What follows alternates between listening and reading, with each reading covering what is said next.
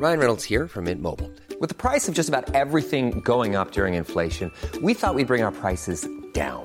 So to help us, we brought in a reverse auctioneer, which is apparently a thing. Mint Mobile unlimited premium wireless. Ready to get 30, 30, bit to get 30, bit to get 20, 20, 20, bit to get 20, 20, bit to get 15, 15, 15, 15 just 15 bucks a month. So, Give it a try at mintmobile.com slash switch. $45 upfront for three months plus taxes and fees. Promo for new customers for limited time. Unlimited more than 40 gigabytes per month. Slows. Full terms at mintmobile.com. Tarde a tarde, lo que necesitas saber de forma ligera, con un tono accesible. Solórzano, el referente informativo.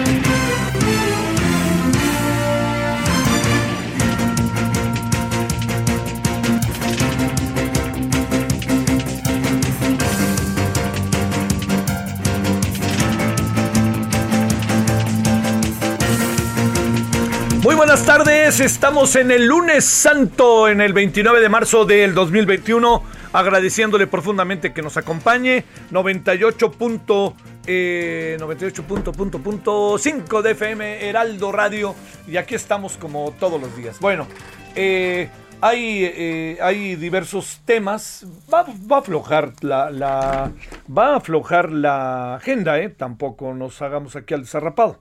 Va a bajar la agenda eh, y es probable que, esa, que, la bajada de la agenda, bueno, tiene que ver con que se va a descanso. Hasta el presidente dijo que para que el presidente lo diga, que se va a, que se va a descansar. Pero también el presidente dijo que va a empezar a hacer, ni más ni menos que este, giras sorpresivas. No, no, si nos trae, pero azorrillados el hombre.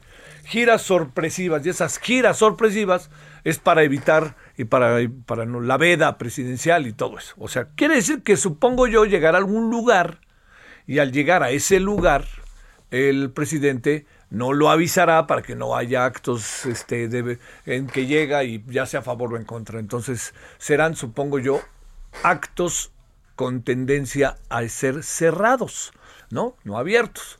Pero bueno, esa es una cosa. Déjeme decirle que el fin de semana fui ahí por motivos eh, laborales a Monterrey y este eh, de regreso, ¿sabe quién iba en el avión? El presidente. Y debo de reconocer, pues yo fui así de los últimos, iba adelante, entonces no fui así, porque ya ve que ahora van subiendo desde el fondo hasta adelante sin importar si hay clase premier o nada, nomás. E incluso las personas con, con discapacidad, con algún tipo de discapacidad, lo que hacen es este esperar a que suban todos y ya lo suben, ¿no? Para, sí. Hay, hay, digamos, me consta, digo, de varios vuelos que he hecho en Aeroméxico, ahí, ahí son muy escrupulosos. Ojalá no dejen de serlo. El, el vuelo venía de Monterrey a México. Yo supongo que el presidente venía de Cieneguillas, allá cerca de Monclova, en, en Coahuila. en- eh, este, y debo, debo de reconocer, eh, a mí no me cuesta trabajo, ¿eh? pero debo reconocer que con una gran, gran discreción, yo le diría, eh, puede haber quien esté enojado, así de fácil, porque se va en el mismo avión que el presidente y riesgos o lo que usted quiera. Pero debo decirle que el presidente pasó, yo nomás sí lo vi de reojo, y se fue hasta su fila, la 10, creo que era una cosa así, con cuatro personas más, todas, eh, primero subió una persona, luego el presidente y luego las otras tres, todas en lo suyo, ¿eh? así auténticamente, nadie, así ningún tipo de ostentación, debo de reconocerlo, y el presidente sin dar lata, que a veces cuenta mucho. No, eh, no, no me fijé si traía el cubrebocas o se lo estaba poniendo en ese momento, es una de dos, pero también yo lo vi pasar así de lado y no, no quise voltear también para no molestar, ¿no? Pero este, pero sí le digo que me llamó gratamente la atención el hecho de que eh, no hubiera tanta esta parafernalia tan brutal, ¿no? Para tan brutal que luego se acostumbra. Hay que agradecerle al presidente eso. eh, el, yo no estoy muy seguro de qué va a hacer en vuelos comerciales, ¿no? Yo más bien creo que no. Pero, pero el hecho de que eh, tomando esa decisión, el presidente se comporte y su equipo se comporten de manera, pues también lo debo de decir, tan profesional, porque en el fondo hay algo de eso. Es este muy profesional la forma en que se hace, pero insisto, yo no estoy, sigo sin estar convencido de que sean bolos comerciales. Me parece que los bolos comerciales, de repente uno tiene lógica que el presidente los tome, pero en general yo no estoy tan de acuerdo. Podría tener un avión mucho más discreto o algo así, ¿no? No esa parafernalia del Mexican Air Force One que nomás no se vende, pero bien que se rifa. Pero lo que sí le digo, a final de cuentas, es que eh, este eh, digamos, el, presidente, eh, y quiero reiterarlo, ¿no? Así, este, eh, no, no, por ningún motivo diré lo que no vi. Y lo que vi es esto que le estoy contando y me parece que además, insisto, muy bien hecho. Bueno, déjeme contarle también que este día que, digamos, colorín colorado, el presidente, cuando llegó yo ya ni supe qué pasó con él yo salí y pum, no, pero este fui por mi petaca, como dirían antes, maleta ahora, petacas los de Miguel, como el viejo anuncio, y este, y luego ya, eh, ya, cada, ya, no supe más. Bueno, eh, déjame decirle el otro asunto. A ver, ¿qué fue lo que pasó en Tulum? Este es, es que esto es muy, me parece a mí que adquiere cada vez, eh, yo le diría, la relación de los cuerpos de seguridad con los ciudadanos es, por definición, dificilísima. ¿Por qué? Porque vivimos en un terreno de enorme desconfianza. Eh, yo, yo le diría que algo también que se ha venido dando eh, es que no se ha logrado, no se ha logrado revertir eh, la, la, mala relación. En general hay una enorme desconfianza, ¿no? Entonces, ¿cuál es esa desconfianza? Esa desconfianza es, me van a ver la cara y el cuerpo de seguridad no me sirve. Entiendo que es una generalización odiosa para las y los policías, porque hemos visto que hay una muy buena cantidad de muy buenas policías y policías. Usted lo ha visto simplemente en las manifestaciones es una prueba de ello, ¿no? Cómo los ciudadanos enojados se echan hacia adelante, empujan, le, se van sobre la policía y las policías, sobre todo las mujeres, aguantan, aunque a veces pues no aguantan, ¿no? Este es un poco algo que yo bien podría calificar como hasta la ley de vida, ¿no? Bueno, eh, entonces se lo cuento porque uno se pregunta qué pudo haber pasado en la cabeza de los policías eh, que estaban que, asesinaron a la señora Victoria Salazar Arriza de El Salvador. ¿Qué pudo haber pasado en su cabeza? ¿no? Bueno, mire, la señora, primero es importante ahí, hablaremos del asunto al rato, pero primero es muy importante poner en la mesa que la señora, eh, me parece que, que, lo que se está diciendo es este, brutal, pero la señora eh, dicen que estaba haciendo mucho escándalo. Me imagino si eso es ocasión para atacar eh, el problema de la manera en que lo atacó la policía. Segundo, dicen que estaba, luego se dice que estaba con tragos, que es una forma de victimizar aún más a la víctima. Pero bueno, yo no me meto en estas dos variables, pero para, bajo la presunción de que pudieran ser estas variables que hubieran estado presentes, hay un protocolo de seguridad y de acción que debe de efectuarse de manera precisa y directa. El asunto es que la señora eh, acabó siendo asesinada.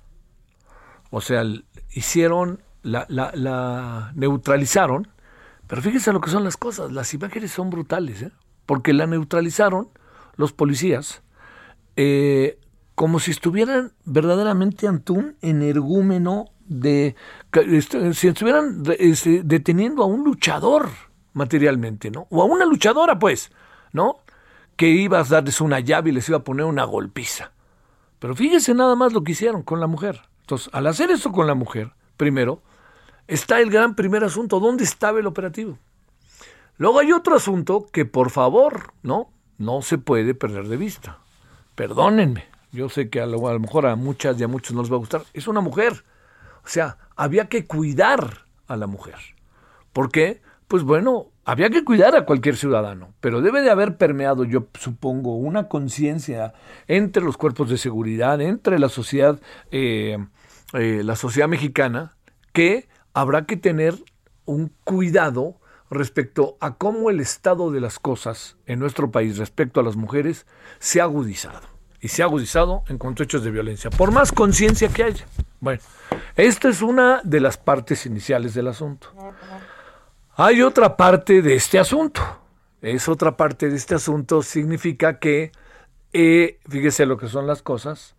El día de hoy se inauguró el foro eh, de Generación e Igualdad, convocado por la ONU, mujeres, por el gobierno de Francia y el gobierno mexicano. Por eso cayó todavía de suyo, muy jodido, pero todavía cayó. Verdaderamente terrible lo sucedido porque México se abrió al mundo el mismo día que le cuenta México al mundo que un policía le colocó la rodilla sobre el cuello junto con otros tres policías y acabó matando, ahí va la otra variable, a una migrante que estaba en nuestro país refugiada, el Instituto Nacional de Migración lo ha confirmado, por razones humanitarias. Entonces, fíjese nada más el estado de las cosas. Todo esto a qué lleva. Yo no, no crea que me voy a poner a colocar ahora también resulta que el presidente es responsable. Claro que no, por supuesto. Pero sí creo, sí creo que es un llamado de atención muy importante en el sentido de que el, discurso del presidente debe de ser más firme respecto a la violencia contra las mujeres.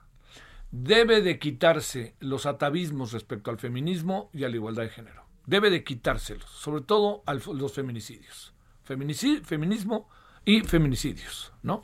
Debe el presidente asumir una actitud mucho más abierta y franca respecto a las manifestaciones como las del 8 de marzo. Debe de quitarse el atavismo de pensar que esto viene del extranjero y entonces son prácticas importadas que en México no necesitamos de ellas. Todo eso debe de quitárselo, porque entonces su discurso adquiriría un peso enorme entre toda la sociedad y particularmente en los ámbitos de gobierno.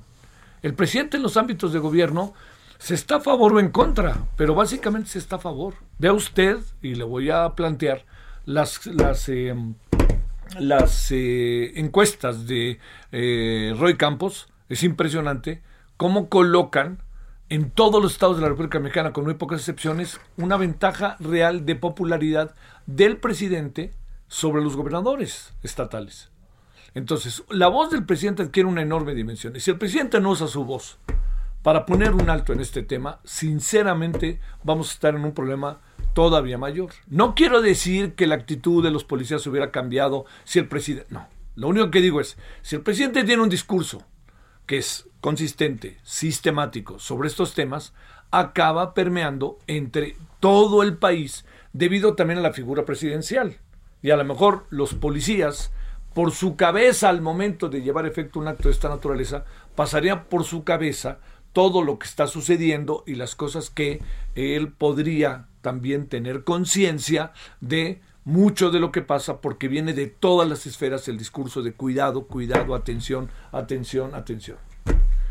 Al final el tema quedó, sí se lo confieso, muy... al final estamos en un brollo. El presidente dice, nos da vergüenza. Pues claro que tiene razón que nos da vergüenza, pero antes de nos da vergüenza, ¿por qué no hacemos cosas? Ese es el gran tema.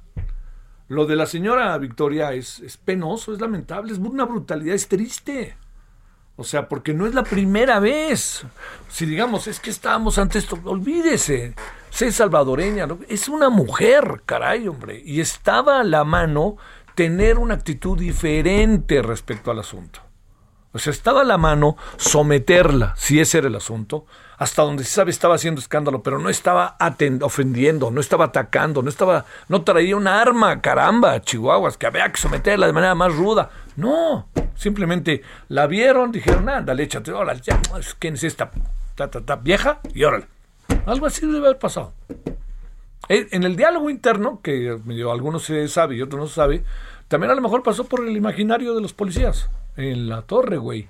No, no, ya tírale a esa mujer, ya, ya, vámonos, vámonos, ya. Y cuando de repente dicen, ya no respira, como que no respira, pues, la señora ya no respiraba. Yo creo que es un asunto integral. Esto es muy importante verlo. No lo podemos ver de manera unilateral. Es que pasó y listo. Esto pasó en función de algo que sucede sistemáticamente en nuestra sociedad. Es, es muy penoso, ¿eh? Nos avergüenza. Eh, dice el señor Marcelo Ebrard, que ya sabe que se defiende a menudo, también con esto de que ya le vieron cara de futuro, este, dice el señor Marcelo Ebrard que en el fondo lo que está, que esto no nos tipifica. Señor, somos del país que está colocando dos variables que son terribles. Una variable, periodistas asesinados, estamos creo que en el primero y segundo lugar indistintamente del mundo. Feminicidios, estamos igual. Entonces, esto es muy relevante. Es, eh, digamos, eh, ¿cuántos números de mujeres asesinadas tendríamos que tener para asumir que traemos un problema? Con una es suficiente. Esta violencia de género no para. Yo creo que el abuso que hicieron de la mujer tiene que ver con, primero, un protocolo y con una brutalidad. Y segundo, dijeron, hombre, pues aquí rápidamente la sometemos, ¿no? Y miren lo que acabó pasando. La asesinaron. Esa es la palabra. Yo entiendo. No, no, que fue, la asesinaron, la mataron con alevosía y ventaja. ¿No? no, yo no la quise matar, pues sí, no la quise matar, pero pues, es como el embarazo, no está uno medio embarazado, ¿no? Estás o no estás, punto. Aquí es igual. O, o utilizas tus mecanismos que debes utilizar para atacar los problemas en función de la actividad que tú desarrollas, o no los utilizas o entiendes que no te corresponde a ti. Bueno, ahí lo dejo porque sí fue muy, muy, muy, muy, muy lamentable. Muy, muy lamentable lo sucedido y yo espero que llegue hasta sus últimas consecuencias. Cada vez que vemos estos asuntos, llegará hasta sus últimas consecuencias, investigaremos. Pues, no la pasamos así, llegamos, es el discurso. Pregúntele a Claudia Sheinbaum y al presidente. iremos hasta las a los gobernadores de Tamaulipas, iremos hasta las últimas consecuencias de las cosas. Pues ya, no marche. Bueno pues mejor no llegue, para, no, no lleguemos a ese estado de las cosas. Claro que se presentan hechos, pero no lleguemos a ese estado de las cosas. Tratemos de frenar en el camino las cosas. Que estas cosas sean excepcionales, no cotidianas, y de repente empiezan a verse como cotidianas. Bueno, no, ya no me detengo más y vámonos, este, eh, seguiremos al rato. 29 de marzo del 2021, gracias que nos acompaña 16-17. Solórzano, el referente informativo. Como siempre, con enorme gusto saludo al doctor Tonatiu Guillén, ex comisionado del Instituto Nacional de Migración, especialista en el tema migratorio. ¿Cómo estás, doctor? Qué gusto saludarte, Tonatiu. Querido Javier, encantado de saludarte. Gracias por invitarme. Bueno, primero, este, dos temas que tenemos de aquí hasta las 16.24. Ahí te va. Primero, ¿quién era Jorge Bustamante, del cual tanto nos acordamos con tanto dolor, pero con tanto cariño? Mira, Jorge Bustamante, a quien acabamos de, de perder, pues es un personaje entrañable en muchos sentidos. Primero como académico más que destacado, como investigador primero del Colegio de México, después eh, fundador del Colegio de la Frontera Norte, profesor en muchas universidades internacionales y sobre todo para nosotros, Javier, y para los temas que acabas de comentar, pues el gran defensor no solo de la investigación sobre migración de mexicanos y de otras nacionalidades que están en tránsito por la región, sino fue un gran eh, estudioso y defensor. Y esas dos palabras eh, son difíciles de juntar porque cuando se hace no es simple, hay, hay necesidad de tomar posición, hay necesidad de hablar claro, hay necesidad de generar un conocimiento objetivo eh, detallado, actualizado. Y a eso se dedicó Jorge Bustamante.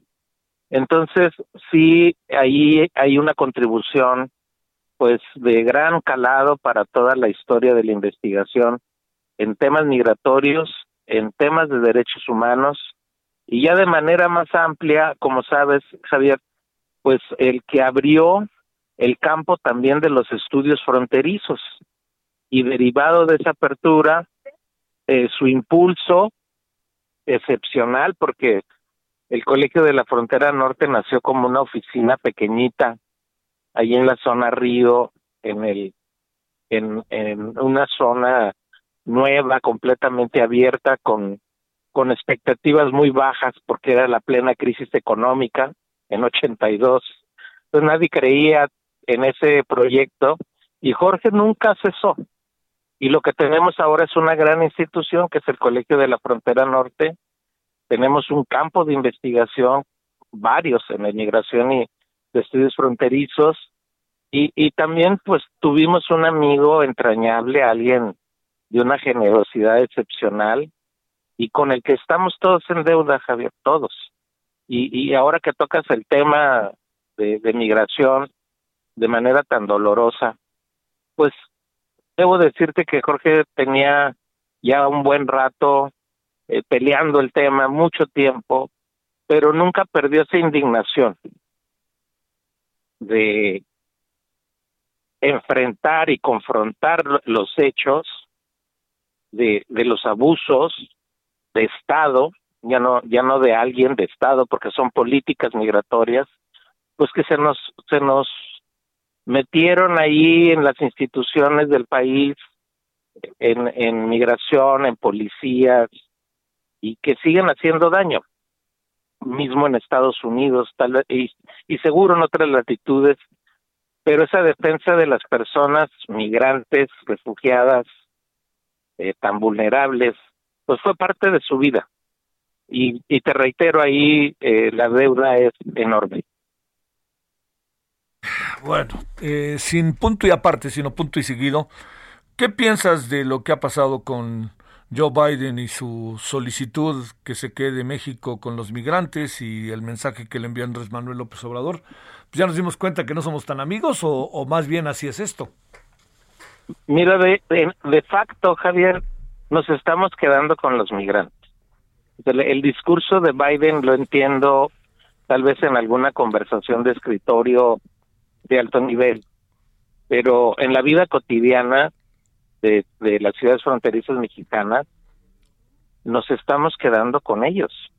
Y, y están regresando pues a todo mundo en el sentido literal, solo hay eh, atención al, rezago que se quedó de las personas del programa MPP, que, que, no son pocas y qué bueno que se les atiende, pero el hecho de que ahorita tengamos una curva muy pronunciada de migrantes y refugiados, que también incluye mexicanos, por cierto, subrayado, eso está generando una presión de todos los días de personas que nos regresan eh, de, de manera súbita, como ha sido desde Trump, eh, familias enteras, porque ahora se mueven muchas más familias con niños pequeñitos y están eh, siendo pues regresados a México.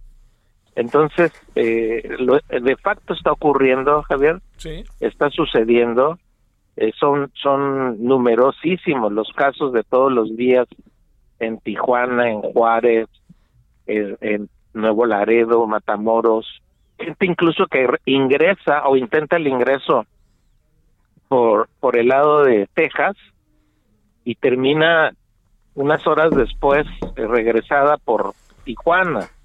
Entonces, este, el escenario no es sencillo y, y, y realmente estamos abiertos, para decirlo en términos genéricos, a esos retornos. Sí. Este, ¿Entenderá el mensaje el gobierno mexicano? Porque pues, el gobierno mexicano anda como si no pasara nada, ¿no?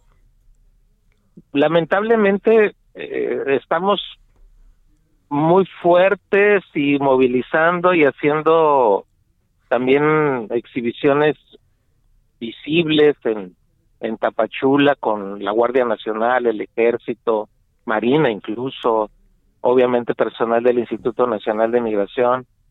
Eh, en eso estamos muy fuertes ahorita, se cierra la frontera sur, pero la parte de la atención humanitaria y esta que te estoy comentando que es una crisis en crecimiento y en el, y, y, y grave, nada sencilla, pues está sin ser vista ni atendida.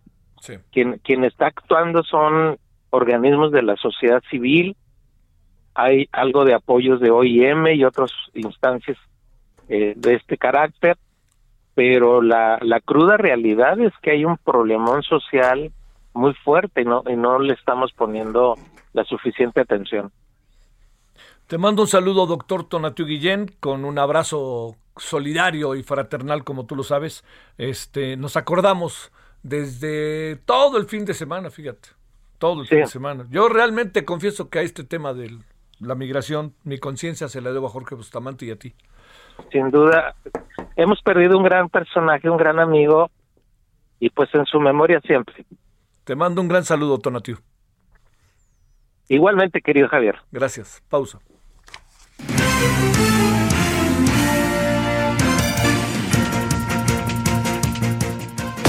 El referente informativo regresa luego de una pausa. Estamos de regreso con el referente informativo.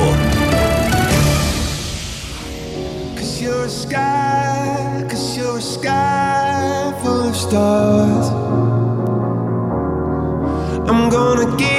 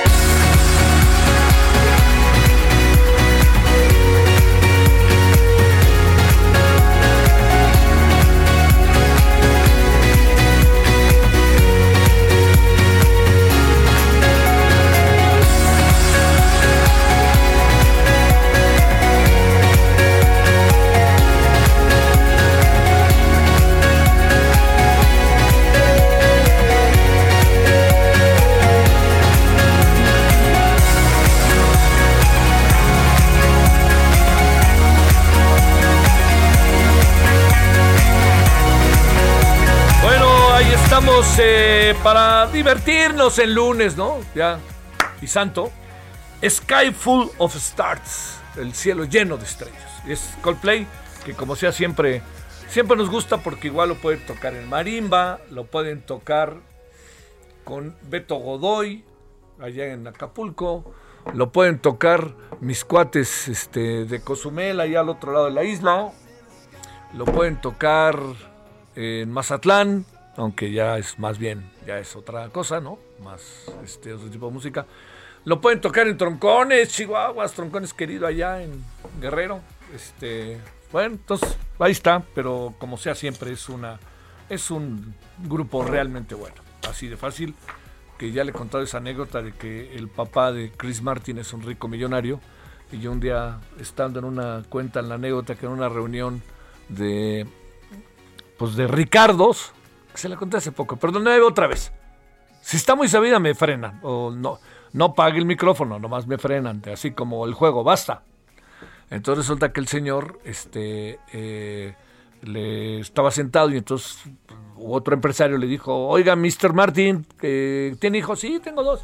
Dice, uno de ellos este, es empresario, financiero, y el otro tiene un grupo de música.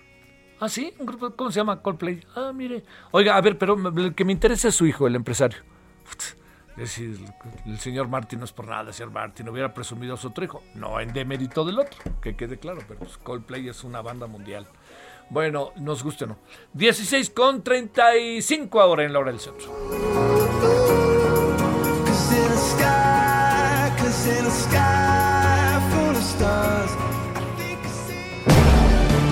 Solórzano, el referente informativo.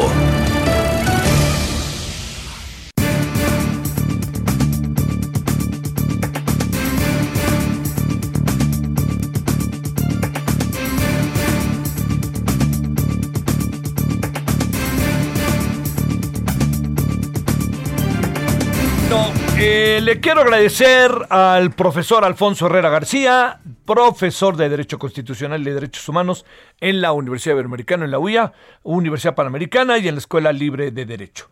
¿Cómo estás, profesor Alfonso? Muy buenas tardes, ¿cómo te ha ido? Muy bien, Javier, es un gusto saludarte y un honor estar por acá. Es un gusto que nos acompañes, en verdad. A ver, eh, entremos en ese terreno eh, de este eh, que tiene que ver con la figura del amparo, que es a nivel mundial incluso se reconoce como una gran aportación del derecho mexicano. Te planteo, ¿vale la pena acotar la figura de la suspensión? ¿Qué piensas de que un grupo de legisladores, incluyendo al presidente indirectamente, esté en contra de eh, la forma en que se establece el amparo? ¿Cómo, ¿Cómo reflexionamos? Esa sería la palabra, Alfonso, del tema.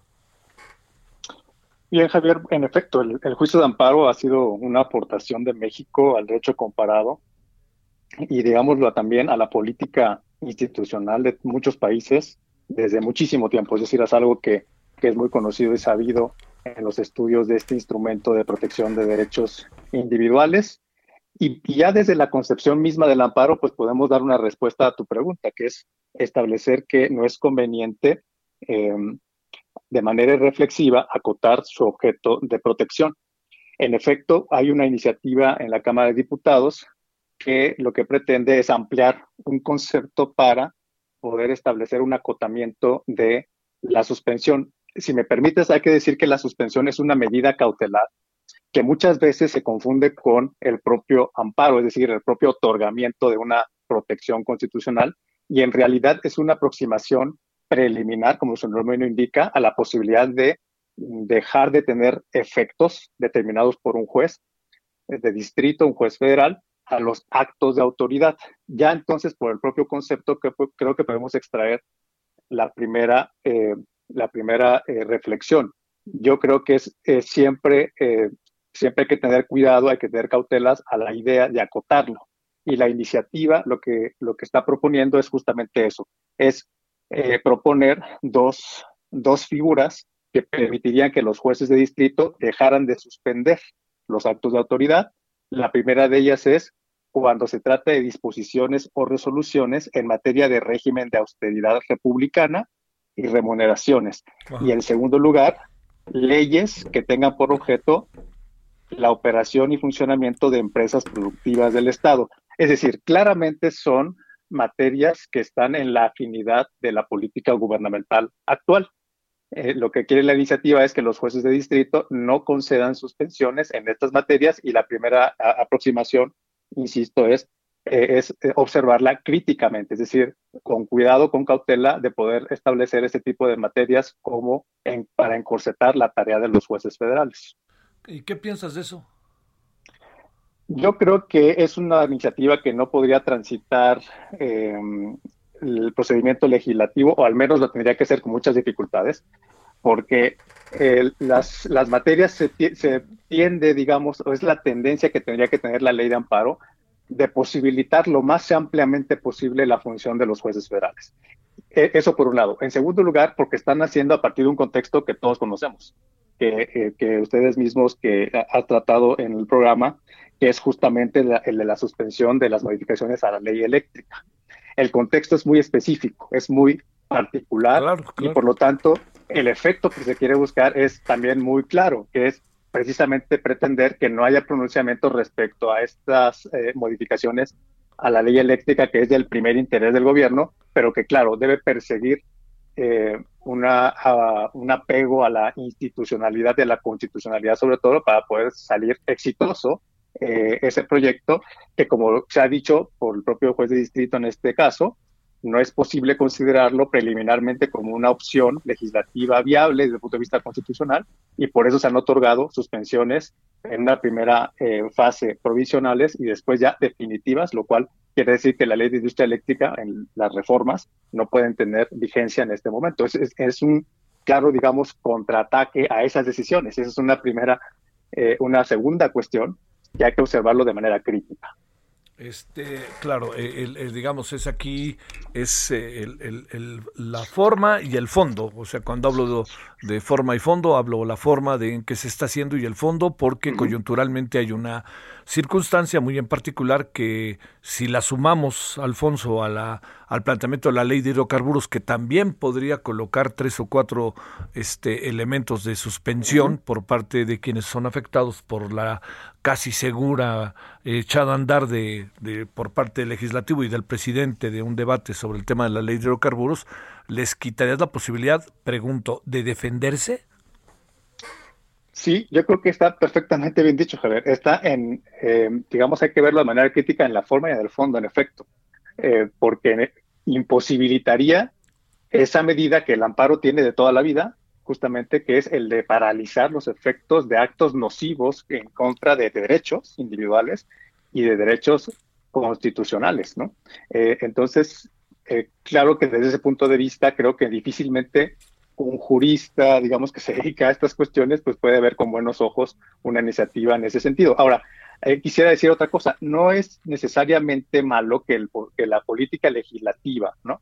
Que el proceso legislativo observe eh, nuevas medidas para perfeccionar el ordenamiento de amparo. Es decir, es posible que el legislador eh, haga regulaciones frente al amparo. Lo criticable de esto es que se está haciendo en un contexto de contraataque a casos específicos del Poder Judicial, ¿no? Sí. Eh, por lo tanto, forma parte de una suerte como de, de frente del Ejecutivo y, de, y, del Legislativo en contra del Poder Judicial y se encuentra de, dentro del contexto precisamente de,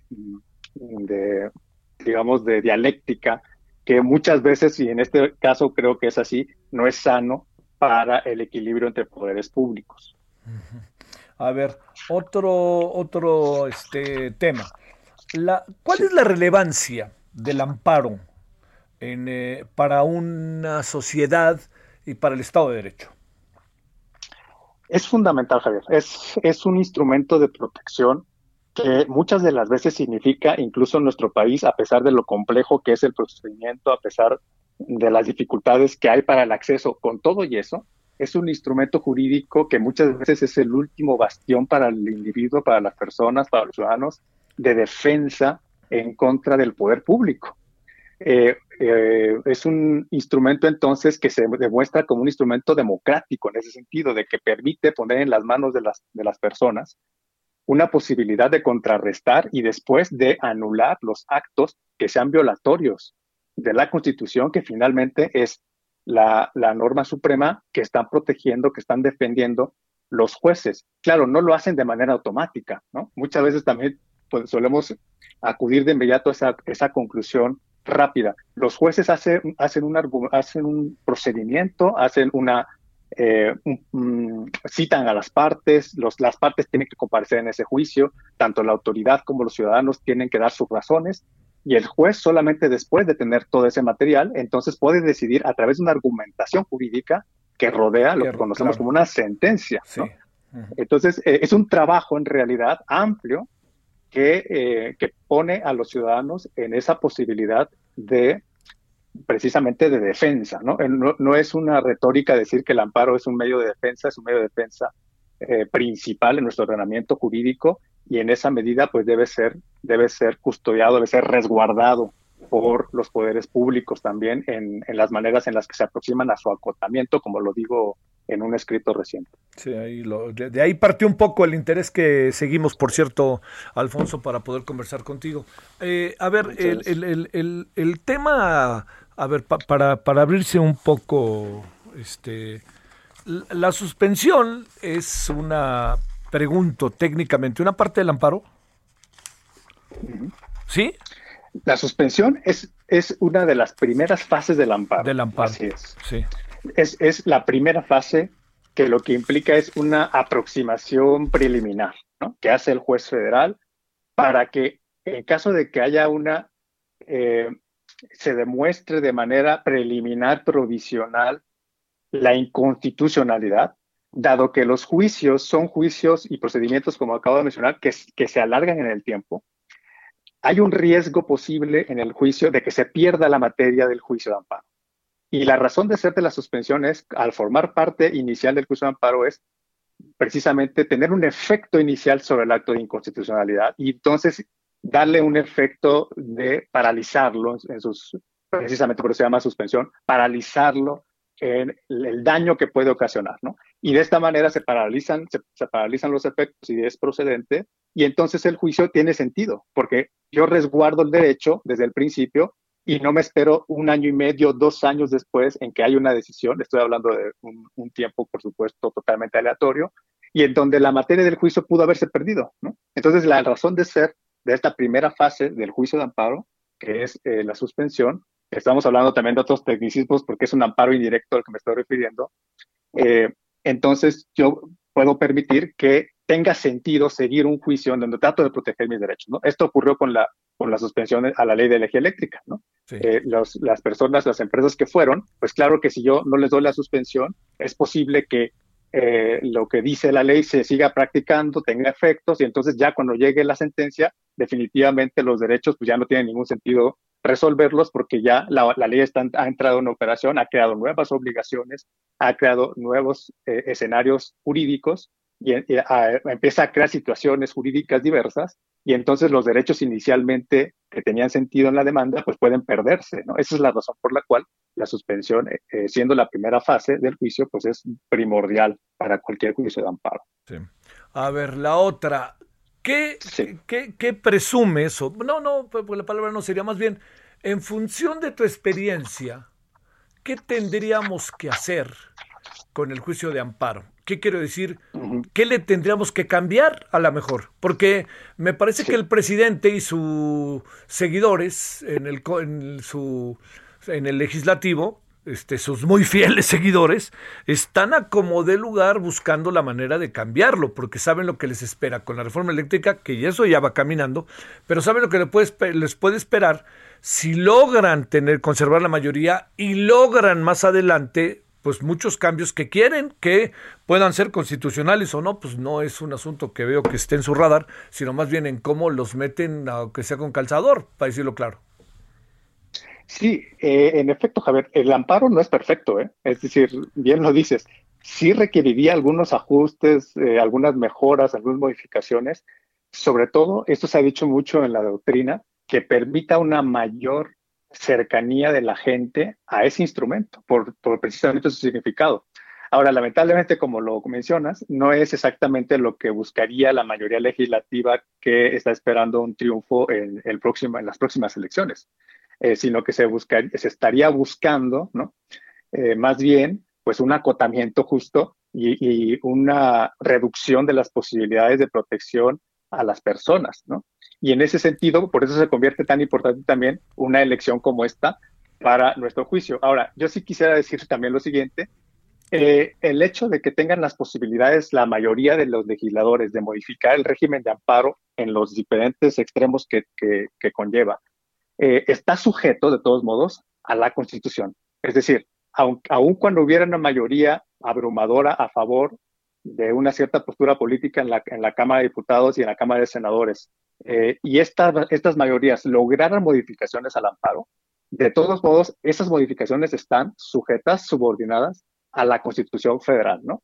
Entonces, eh, digamos que el riesgo mayor es que esta mayoría legislativa, esta mayoría política, fuera la reforma de la Constitución en el sistema de amparo, ahí sí habría problemas, digamos, más serios, porque no habría manera de contener esos cambios. En este caso, si son modificaciones a la ley, es posible a través precisamente de instrumentos de tutela, del el propio amparo podría servir para resguardarse a sí mismo, para que los jueces federales, la Suprema Corte, en su caso, a través de otros instrumentos como las controversias o las acciones, pudiese invalidar modificaciones que lo acotaran de, eh, de manera contraria a lo que establecen los artículos, sobre todo son dos, el 103 y el 107 de la Constitución Federal. Entonces, en conclusión, sí se requieren cambios, pero no en el sentido de acotarlos, sino al revés, ¿no? Me parece que la búsqueda que tendría que tener eh, el amparo en sus modificaciones es ampliarlo, facilitarlo, sobre todo hacerlo más accesible, menos complejo para las personas.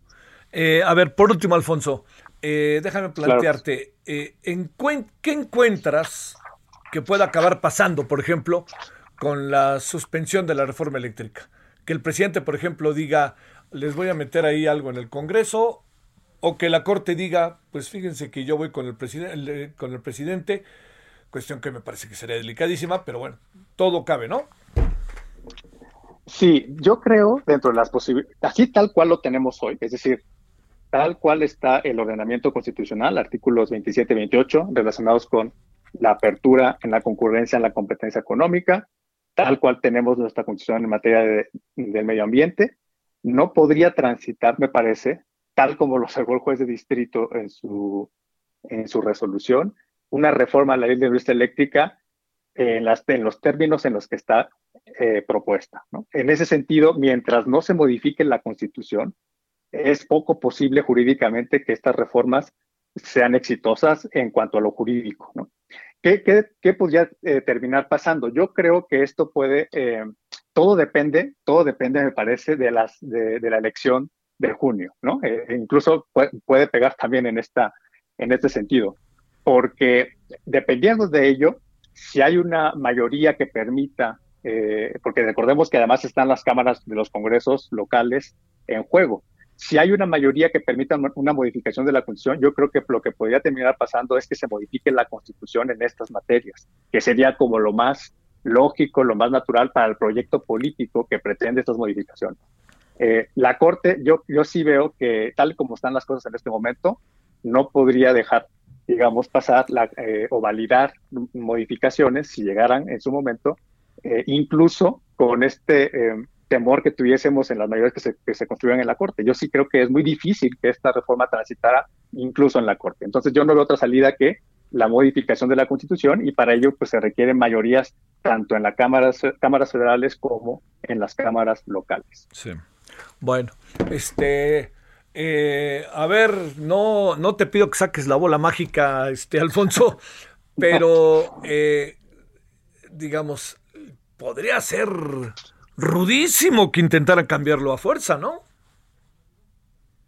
Sí, no, es, eh, yo diría que, bueno, no estamos en un punto, me parece, pese a todo, en donde haya posibilidad de cambiar normas a la fuerza. ¿no? Yo sí creo que que no ha ocurrido. O sea, todas las modificaciones que hemos tenido a la Constitución desde la llegada del presidente López Obrador en 2018 han sido por los canales conducentes, es decir, se han resuelto conforme a las votaciones, conforme a los órganos establecidos en el 135 de la Constitución. No ha habido, digamos, ningún tipo de viso de imposición por la fuerza.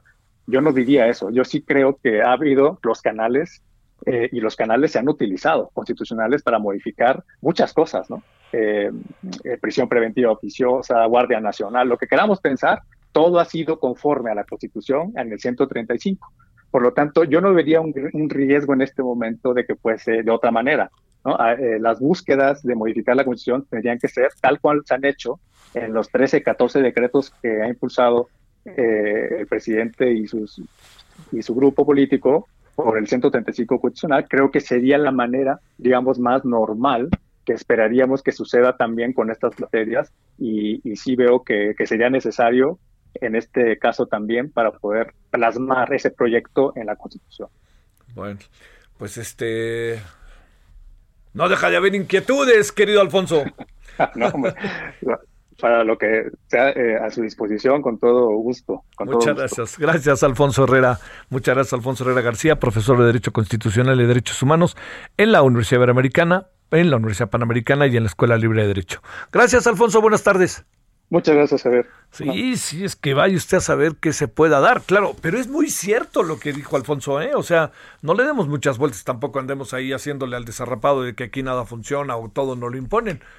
Todo lo que ha sucedido de los cambios, ni hablar, oiga, que tienen mayoría, pues la ganaron pues de eso se trata, ¿no? Y están tratando de gobernar como el presidente quiere y el presidente prometió. Claro que algunas cosas no necesariamente están en esa dimensión, pero en el fondo, pues lo que ante lo que estamos es ante lo que decidió la sociedad mexicana. Algunas cosas yo sí soy de la idea de que no se cumplieron de manera como debían de cumplirse en términos de lo que originalmente se dijo. Pero bueno, pues a veces es bueno cambiar sobre la marcha, ¿no? O sea, uno encuentra que hay mejores maneras de enfrentarlo. El referente informativo regresa luego de una pausa. Tarde a tarde, lo que necesitas saber de forma ligera, con un tono accesible. Solórzano, el referente informativo.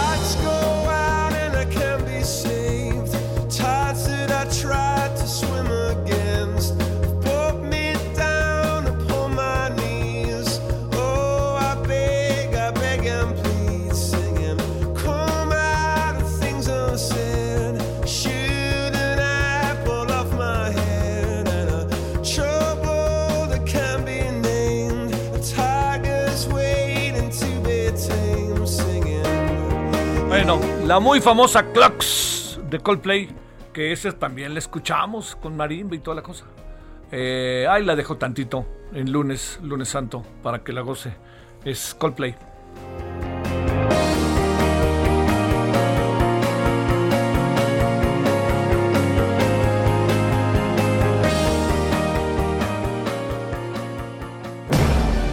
Solórzano, el referente informativo.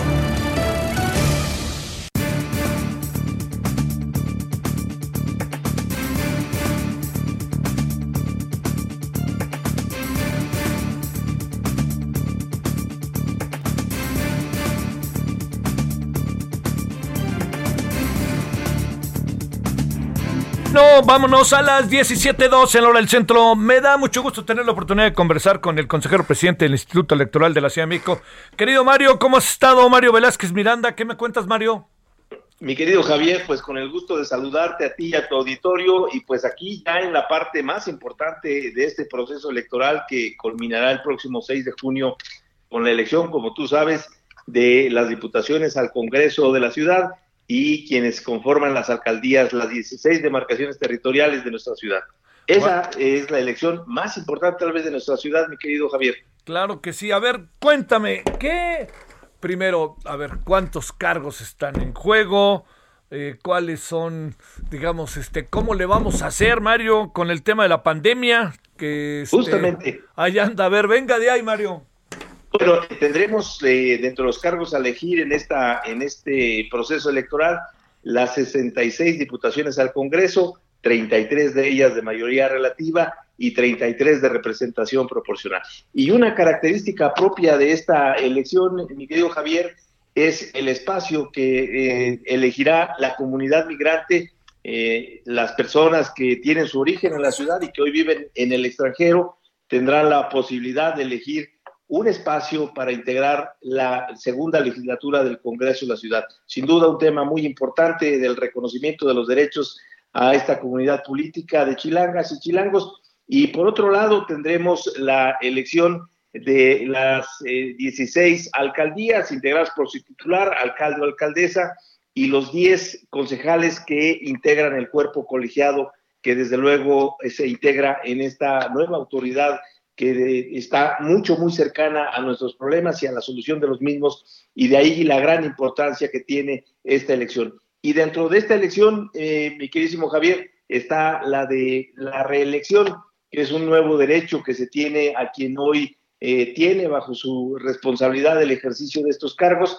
Cualquiera de ellos puede ser postulado de nueva cuenta para repetir en el periodo siguiente de ahí que nosotros como ciudadanas y ciudadanos tenemos la oportunidad de hacer una valoración de su trabajo y en consecuencia tomar la mejor decisión para efecto de esta integración. Estos son los cargos particularmente que elegiremos el próximo 6 de junio y como podrás advertir, pues son fundamentalmente las autoridades más cercanas a nuestros problemas, a nuestras eh, comunidades y en razón de ello la principal y desde luego eh, evidente responsabilidad que tenemos la ciudadanía de definir quiénes eh, gobernarán los siguientes tres años. De tal suerte que este proceso electoral, como ya lo dijiste tú, también nos impone otro reto, el reto de organizarla en una situación de emergencia como la que se vive en la ciudad, en el país y en el mundo, y donde a partir de las experiencias que ya se han tenido tanto en nuestro país, particularmente en Coahuila, en Hidalgo, de elecciones en periodos de emergencia sanitaria,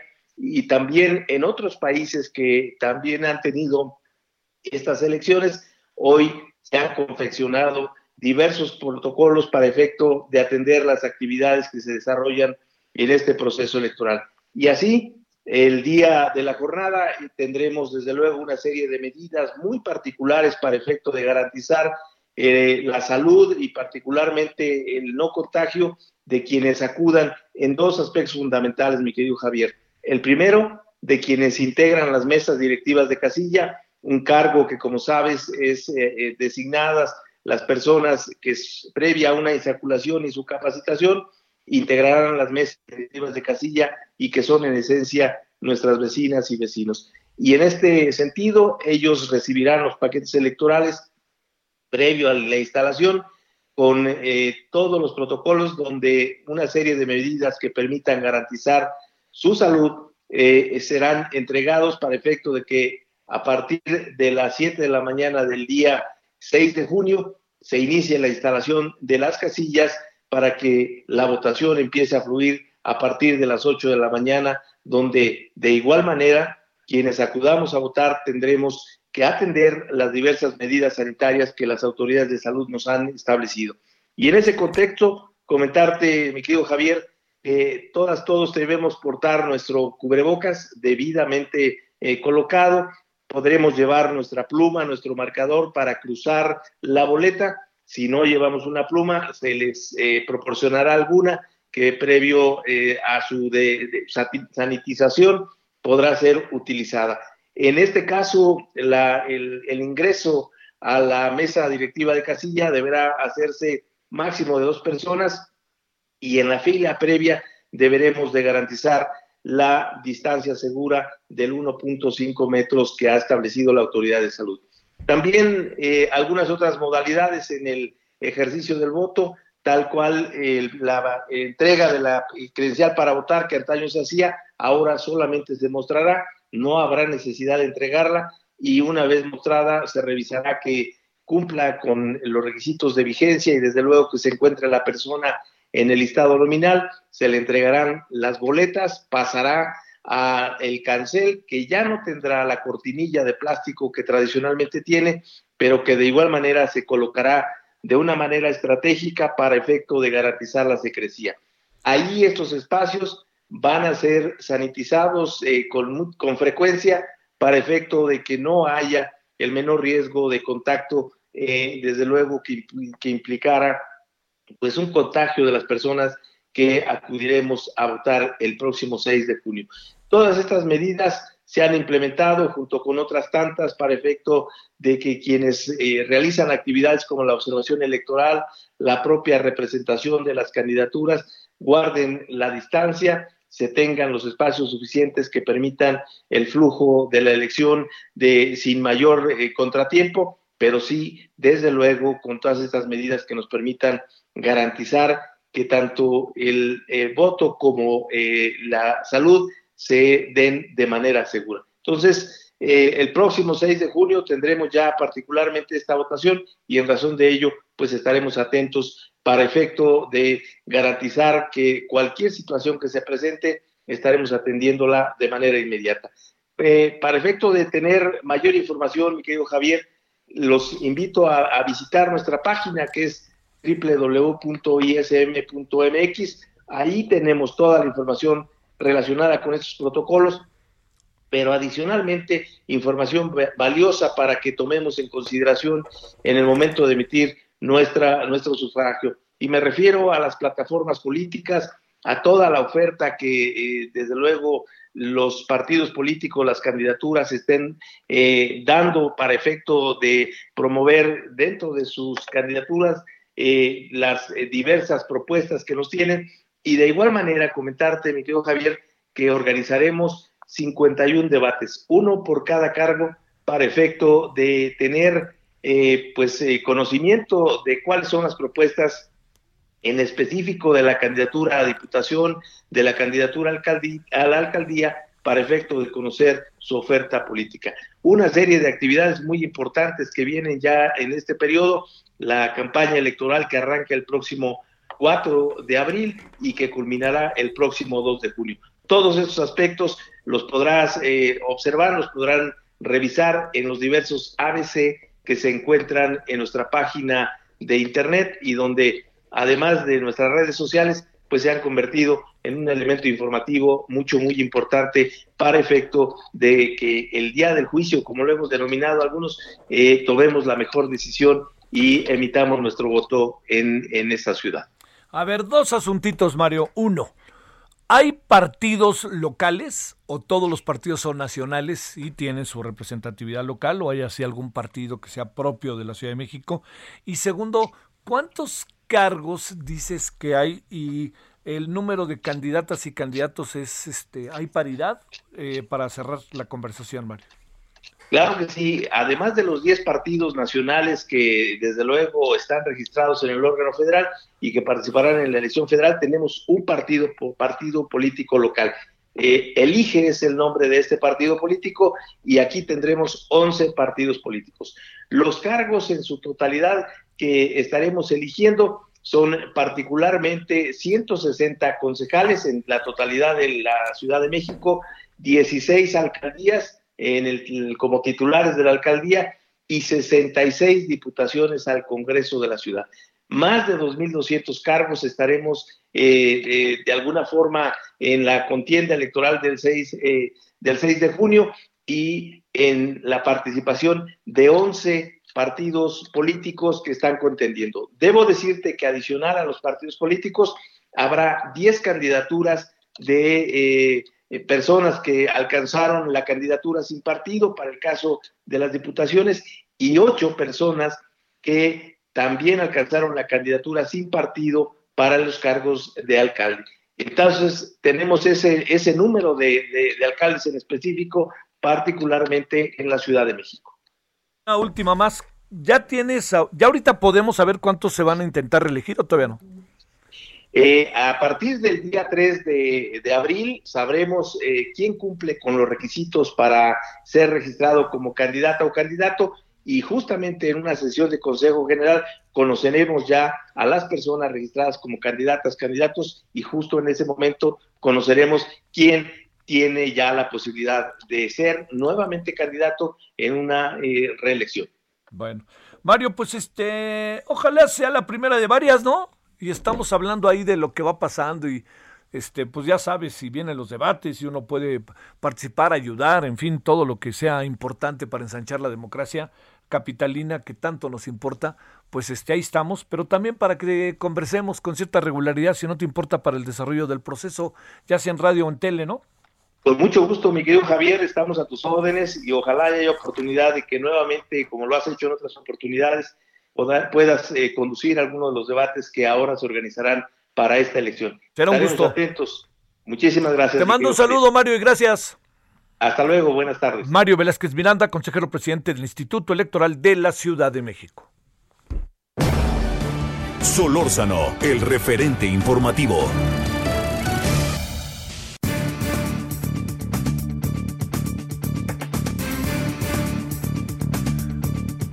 Bueno, parece que ya le extrañábamos, ¿verdad? Este, de nuevo en poco tiempo da el gusto de conversar con Pamela San Martín, abogada, ex consejera del Instituto Nacional Electoral. Querida Pamela, te digo que ya te extrañábamos, ya no habían pasado ni cinco días y otra vez vamos por Pamela. Gracias, Pamela. Qué gusto, Javier. Saludos a tu auditorio. Oye, a ver, ahora resulta que dice el señor de TV Azteca y del Banco Azteca que el INE no sirve. Dice el señor Mario Delgado que el INE no sirve. Claro, bueno, y bueno, el artículo de hoy es lapidario de- del Universal de Ricardo Salinas, ¿eh? Y las declaraciones de Mario Delgado, yo ya no sé si tomarlas muy en serio, porque un día dice una cosa y luego dice otra cosa, y le pasa por encima el propio partido, porque dicen, dijo Raúl Morón, oye, híjole, pues oigan, a mí no me dijeron que yo tenía que hacerlo, sino que lo hacía la dirección del partido, y luego resulta que algunos sí lo hicieron y otros no, entonces ahora sí que quién dirige el tránsito. Pero bueno, a ver, Pamela, dos tem- un solo tema con dos interlocutores, ¿cómo la ves? Ah, Yo creo que lo que sería importante es ver qué está detrás de estas manifestaciones, tanto de Ricardo Salinas Pliego como en este momento de Mario Delgado como presidente de Morena.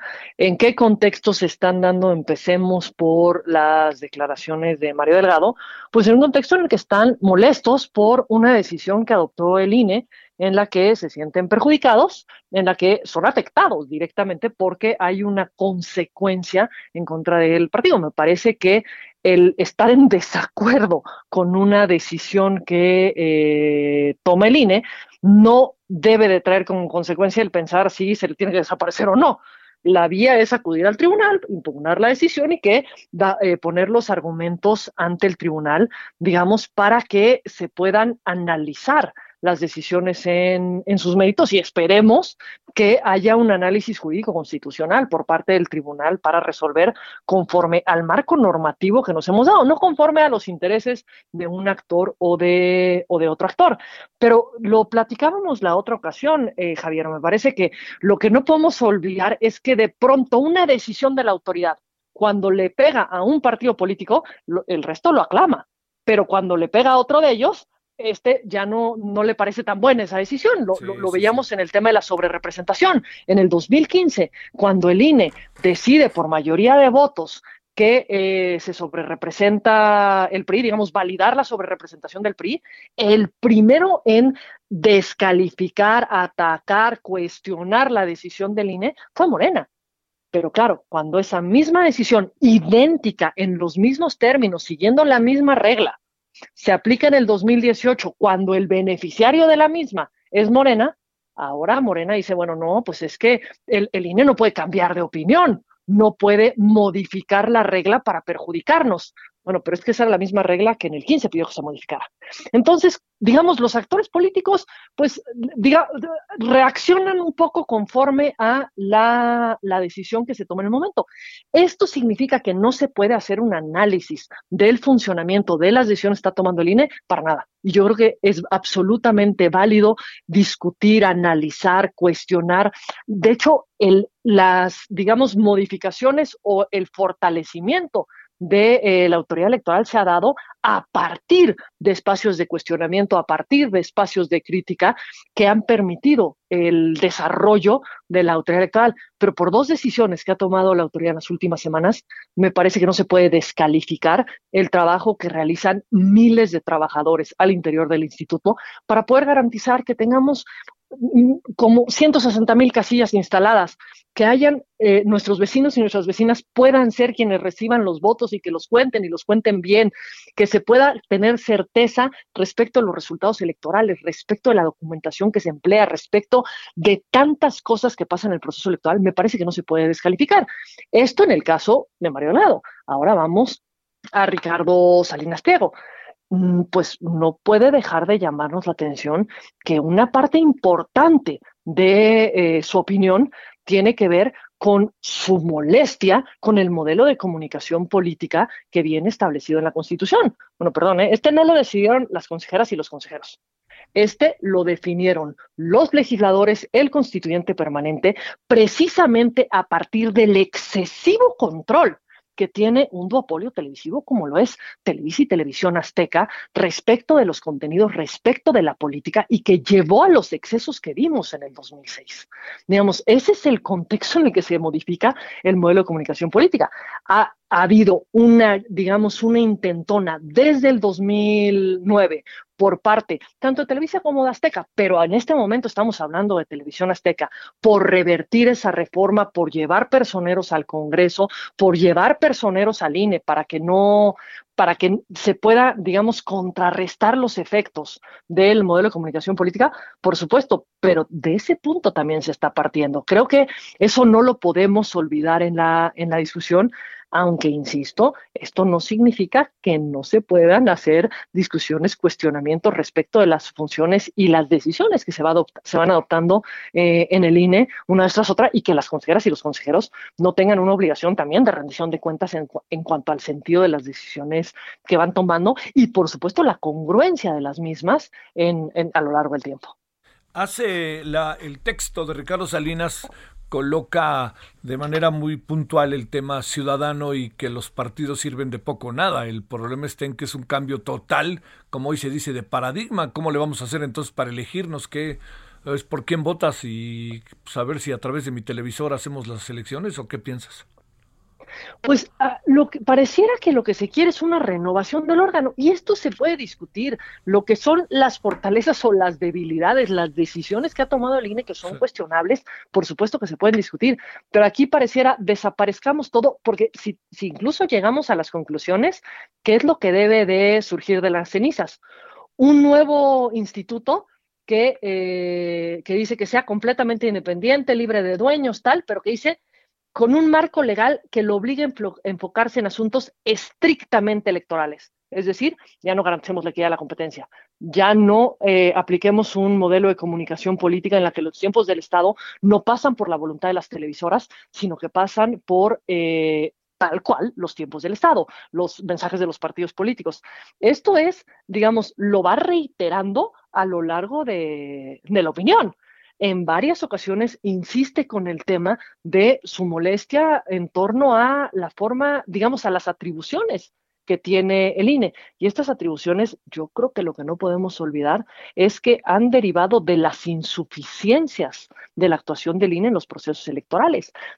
la reforma 2007 que instaura el modelo de comunicación política tiene que ver o deriva directamente de los hechos del 2006, es decir, de la intervención del presidente Fox, de la intervención de las televisoras, de la intervención de eh, empresas, la reforma del 2014, por ejemplo, en materia de fiscalización, claramente tiene una relación o digamos es consecuencia de la elección del 2012 que fue absolutamente cuestionada en cuanto a si hubo o no un exceso de, eh, los topes de gastos de campaña por parte del el entonces candidato Peña Nieto. Digamos, la, la, historia de las reformas constitucionales en México guardan una relación importantísima con los antecedentes de la, elección eh, inmediata anterior y lo que se va buscando, en un primer momento lo que se buscó fue fortalecer la garantía de certeza respecto a los resultados de la elección en un segundo momento lo que se vio es que eso era insuficiente para garantizar completamente el derecho al voto. También era relevante que los contendientes pudieran competir y pudieran competir en mínimas condiciones de equidad. Y hacia ahí se han dirigido las reformas eh, más recientes. Y esto es una decisión de todos los actores integrados en el Congreso de la República para poner reglas que den confianza, que den certeza a todos los involucrados. Claro, claro. Híjole, no está fácil, ¿eh? Querida Pamela, porque se ve que viene una andanada, ¿no? Y ese hombre va a utilizar la televisor y va a utilizar hasta el banco y este y Mario Delgado, pues este no se no se mueve solo, ¿no? Pues ya sabes quién es el que le anda diciendo por dónde, ¿no? Bueno, pero digamos también no es, yo diría en el caso de eh, Mario Delgado no es nuevo. Recordemos cuál fue la reacción del PRI después de Pemex Gate. Sí. Recordemos cuál fue la reacción del PAN después de los amigos de Fox. Eh, Digamos, claro, claro. Esto, esto no, y recordemos cuál fue la reacción de Morena después del fideicomiso. Digamos, e, e, esta, esta no es una historia nueva.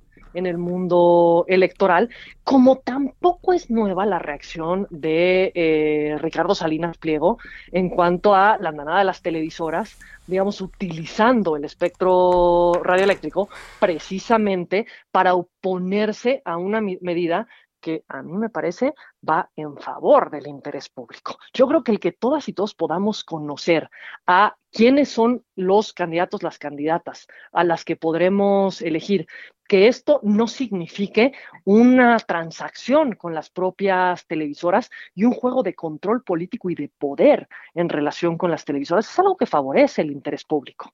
Eh, de hecho, si estando en el INE algo siempre critiqué, es que el INE es terriblemente benevolente con las, con las televisoras. La constitución es más estricta y el INE debería ser más estricto en la aplicación del propio eh, modelo de comunicación.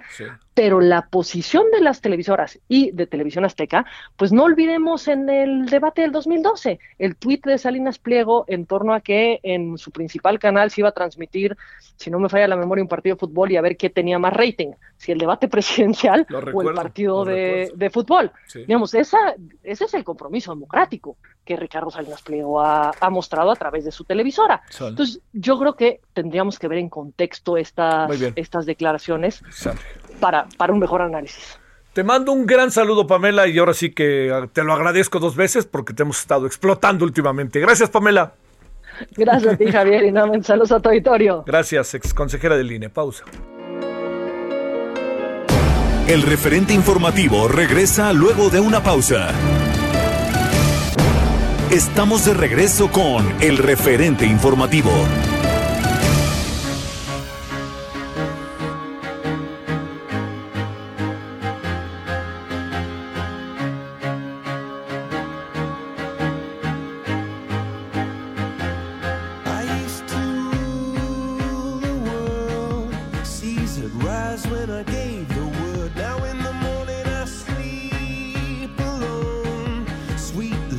sair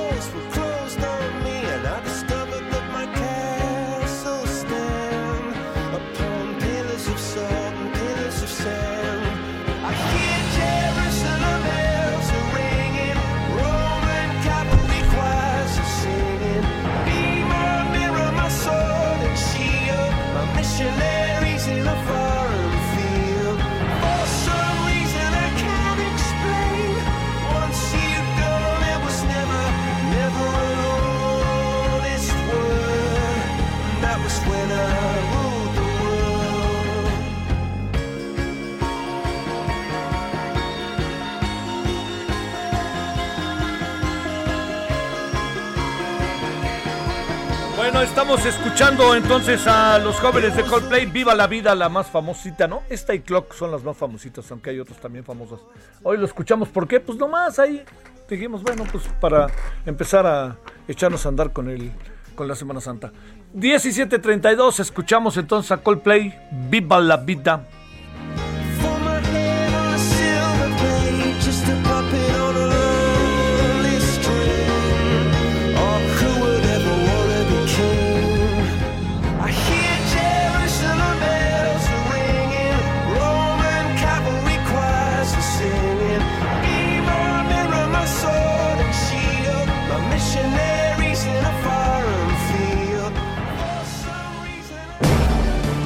Solórzano, el referente informativo.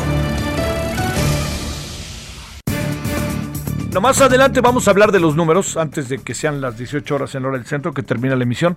Vamos a hablar de los números, de cómo andamos con el tema del COVID, porque el fin de semana, el sábado en la noche, la Secretaría de Salud nos dijo que no son 200 y tantas mil personas las fallecidas, sino mucho más, casi arriba del 50%. ¿eh? Bueno, eh, pero eh, Este es un asunto que tenemos que ir tras él, tras él, tras él, tras él, para tratar de atajarlo y para tratar de no perder de vista la responsabilidad ciudadana más allá de lo que hagan las autoridades. Marilú Acosta es coordinadora de telemedicina del Centro Médico ABC. ¿Cómo estás, Marilú? Muy buenas tardes. Hola, buenas tardes. Muchas gracias por la invitación. Todo lo contrario. Gracias, Marilú. A ver, eh, ¿qué puede hacerse para estar Digo, parece que todo está dicho respecto a qué debemos de hacer, cómo nos debemos de comportar. ¿Todo está dicho o qué pasa, Marilu? Yo creo que todo está dicho y me hace que además está dicho en exceso y mucha información que está contrapuesta. Entonces llega un momento en que estamos saturados, estamos confundidos y ya no entendemos qué hacer o qué es la línea a seguir pero me parece que es bastante sencillo. Aquí el único punto es entender que el virus de COVID-19, el virus de SARS-CoV-2, se transmite por gotitas de saliva y por las microgotitas que salen al respirar por la nariz. Por lo tanto, si nosotros estamos respirando en una área en donde hay una, un paciente que tiene SARS-CoV-2, que tiene COVID-19, hay grandes posibilidades de que respiremos lo que está respirando la otra persona. Entonces, por eso necesitamos hacer barreras. ¿Cuáles son las barreras? Una, el cubrebocas, tanto la persona con COVID-19 como nosotros. Dos, la higiene de manos constante. ¿Por qué? Porque nosotros nos tocamos la cara muchas veces en una hora, no nos damos cuenta, es algo eh, innato, inconsciente, y nos llevamos las manos a la boca, nos las llevamos a la nariz, nos las llevamos a los ojos, y ya sea que nosotros estamos contagiados y entonces contaminamos nuestra mano, las manos contaminan superficies y si alguien toma del mismo vaso, si alguien en ese momento comparte la pluma para escribir, si en ese momento se dan la mano para saludarse, entonces estoy transfiriendo el virus y la persona que recibe el virus, pues también se lleva las, manos a la cara y entonces por eso la higiene de manos. Y finalmente, cuando estamos en un lugar cerrado, cuando estamos en un lugar cerca de alguien que puede ser este transmisor de COVID-19, entonces, pues se hacen como nubes de alguna manera y estamos respirando lo mismo que los demás. Entonces, las tres partes fundamentales, cubrebocas, higiene de manos distanciamiento social con ventilación es, es algo que tenemos que entender. Es muy sencillo, pero hemos recibido tanta información que de repente ya nos confundimos qué es lo que sí funciona. Esto, Marilú, de la clínica en el hogar para orientar sobre COVID. ¿Qué es lo que están haciendo ahí? Mira, Clínica en el Hogar es una iniciativa bien bonita, se, es una eh, integración de distintas instituciones para poder ayudar a pacientes con sospecha o con diagnóstico de COVID que estén eh, ya sea recién diagnosticados o tengan algunos días y que estén en casa y no sepan bien qué hacer o cómo cuidarse. Entonces, es un directorio de diferentes servicios, que son servicios, digamos, que ya verificados, que sí funcionan, que sí son reales, que sí existen, y es una manera también de poner a disposición de la gente un eh, sitio en donde hay una información confiable. Entonces, hay servicios de telemedicina y eh, el objetivo de la telemedicina es poder atender a tiempo y en forma a pacientes con sospecho diagnóstico de COVID-19 para evitar que se compliquen, para evitar que se saturen los servicios de salud, para evitar las consecuencias a largo plazo, las secuelas las secuelas post-COVID que están siendo bastante sorprendentes, eh, mucho más altas de las que nos hubieran gustado, pero una adecuada atención, una adecuada rehabilitación a tiempo nos disminuye todas esas, esas complicaciones. Oye, ¿y qué, cómo le hago yo para meterme ahí o cómo le hacemos para si uno quiere tener, ser partícipe y que le ayuden y que ustedes mismos nos guíen? Pues mira, te metes a clínicaenelhogar.com, Ahí es la página principal, viene información al respecto de SARS-CoV-2, de COVID-19, vienen los servicios, viene la parte de eh, telemedicina y en telemedicina tenemos diferentes plataformas, diferentes servicios con eh, características distintas. Y entonces ahí cada quien decide cuál es la que más le acomoda, cuál es la que más eh, viene eh, como más le hace más sentido.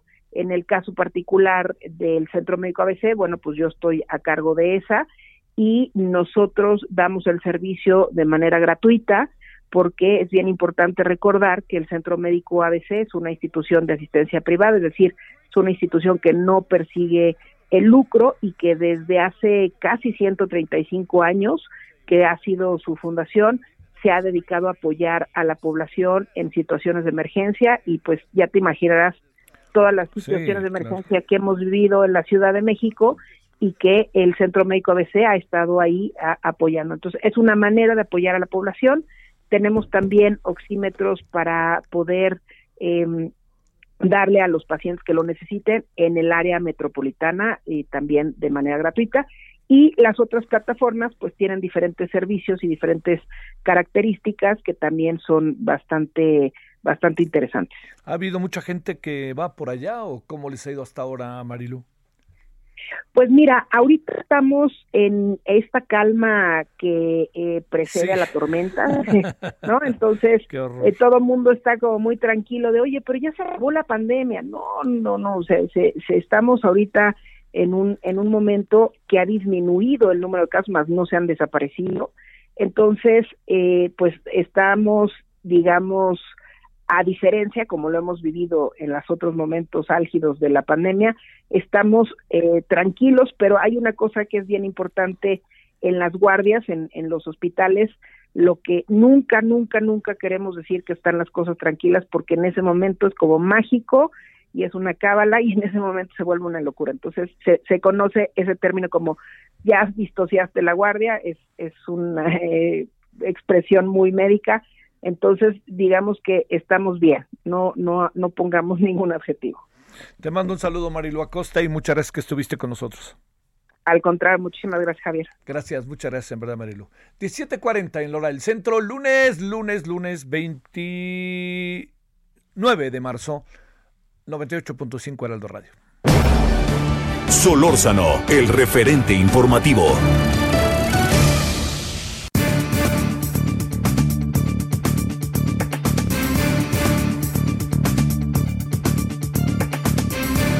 números, números, números, ¿no? No es cualquier cosa. Arturo Erdeli, profesor de la UNAM de la FESA Catlán, maestría y doctorado en matemáticas de la UNAM, especialista en estadística y probabilidad.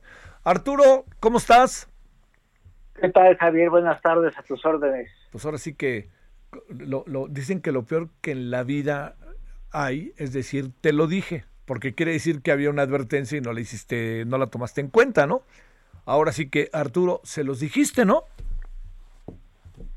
Bueno, eh, hemos sido muchas voces que hemos, Sí, claro, sí, pero hablo, hablo, hablo, en tu caso, por supuesto, así lo veo. Pero pues, se los se los adelantaron muchas personas, tú entre otros. Así es, pues eh, eh, efectivamente ahorita estamos en la antesala de un nuevo repunte, digamos, hay ya repuntes muy claros en, varias partes del mundo. empezó a haber repunte muy fuerte en Europa del Este que empezó otra vez a contaminar la parte occidental de Europa en Sudamérica también hay un, repunte muy, muy fuerte. En, nuestra zona, digamos, Norteamérica, todavía no hay señales claras de ese repunte en México. En Estados Unidos, pues en algunas regiones, digamos, en el sur todavía no se ven claras señales de repunte, pero en el norte de Estados Unidos, por ejemplo, estados como Michigan, y es muy claro que hay un repunte. Canadá también está teniendo un ligero repunte, entonces, este, pues México, pues nada más estamos esperando que no suceda, pero, pero bueno, desafortunadamente todo apunta en esa dirección. Este Arturo, el, eh, la información que dio a conocer la Secretaría de Salud el sábado en la noche eh, respecto a que son más de 300 mil personas fallecidas, eh, ¿cómo, ¿cómo la lees y cómo lo interpretas y cómo lo ves? En el sentido también de que hay quien dice que incluso es mucho más.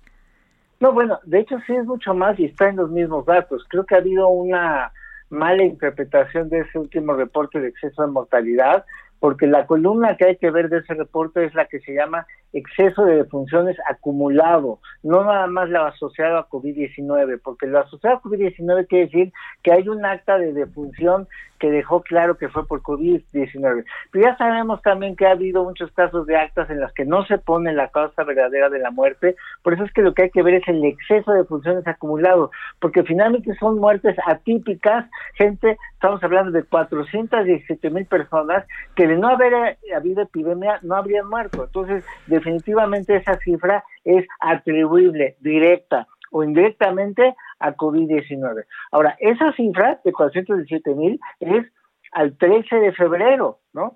A esa misma fecha, de 13 de febrero, teníamos eh, apenas algo así eh, como 174 mil defunciones confirmadas. Entonces, el factor que nos relaciona las defunciones confirmadas con el exceso de mortalidad total es de 2.4 veces. Hay que multiplicar por 2.4 veces. Por ejemplo, en el dato de, defunciones confirmadas que nos van a dar un ratito en la conferencia eh, vespertina, nos van a decir que ya acumulamos 201.826 defunciones confirmadas. Lo multiplicas por 2.4, eso te da 484.382 personas, exceso de mortalidad atribuible directa o indirectamente a COVID-19.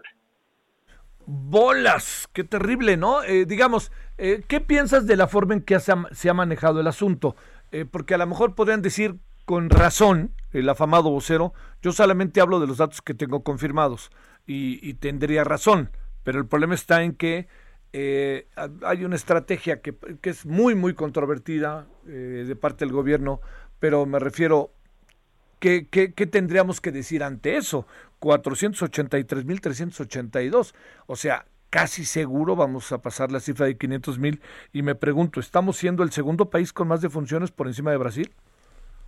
Sí, bueno, esa, es la realidad que hemos tenido aquí porque, pues, eh, digamos, eh, ahorita yo ya estimo que más de la mitad de la población tuvo una exposición directa ya al virus, o sea, más de la mitad de la población de México ya se ha contagiado.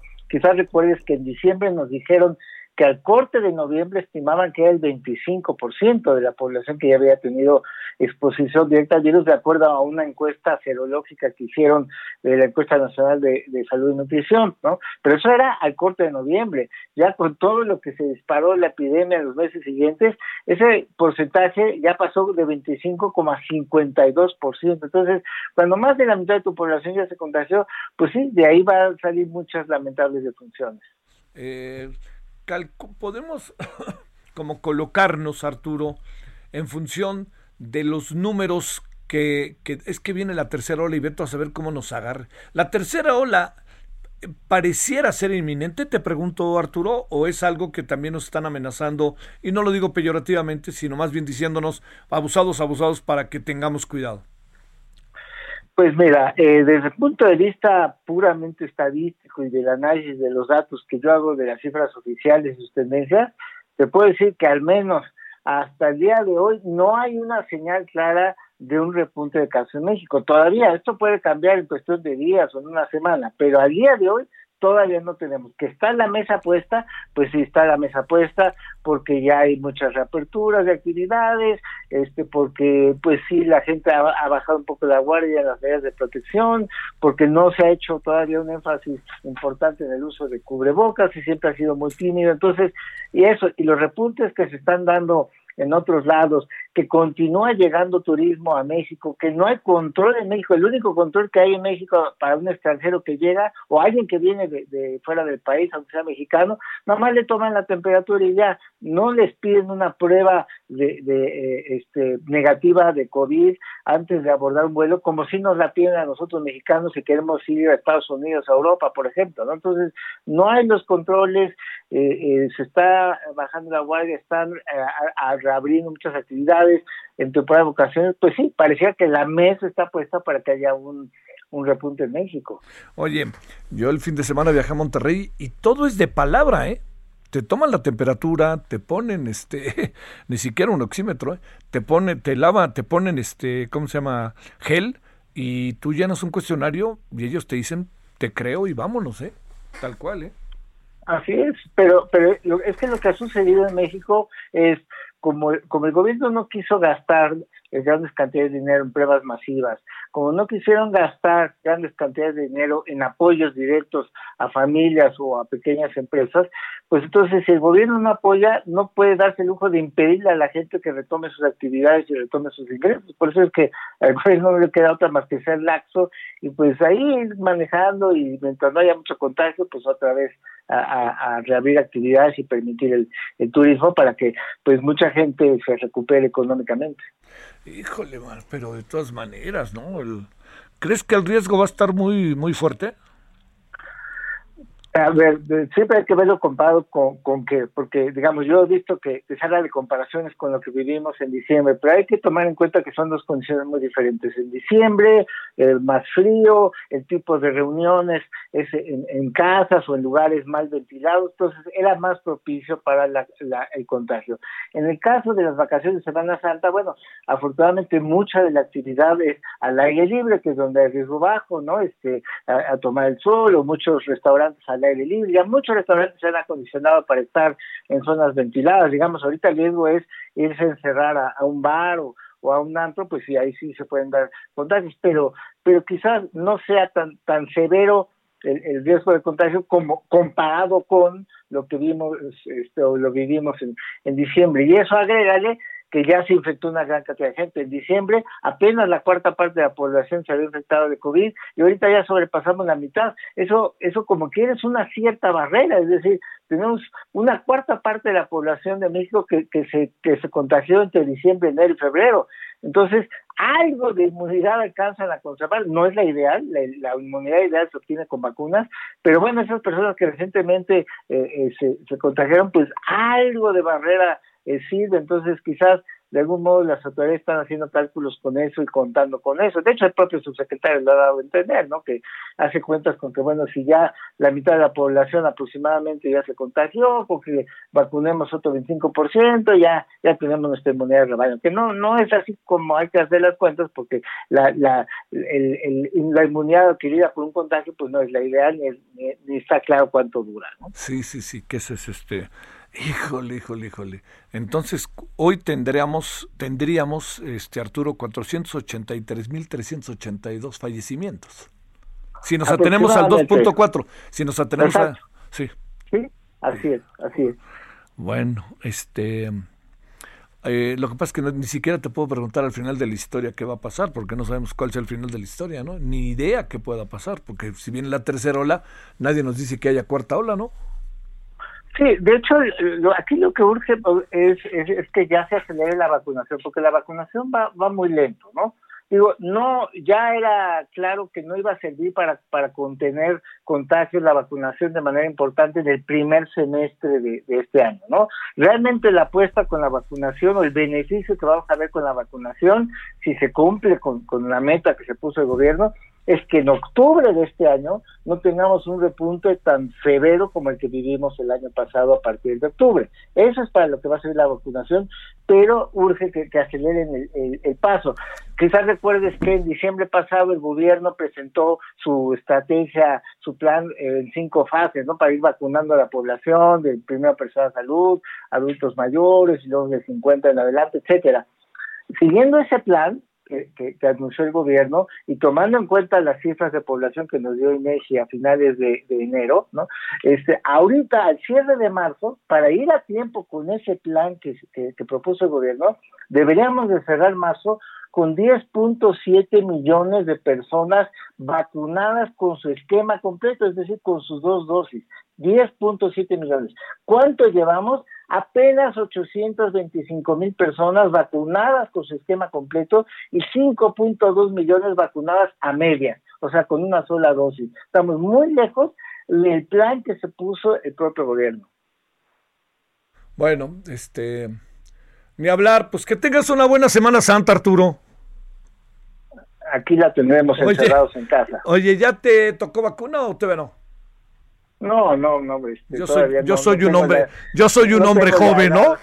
No tengo la edad este, pues, que, que, marca. Bueno, pues yo ya te gané, con eso te digo todo.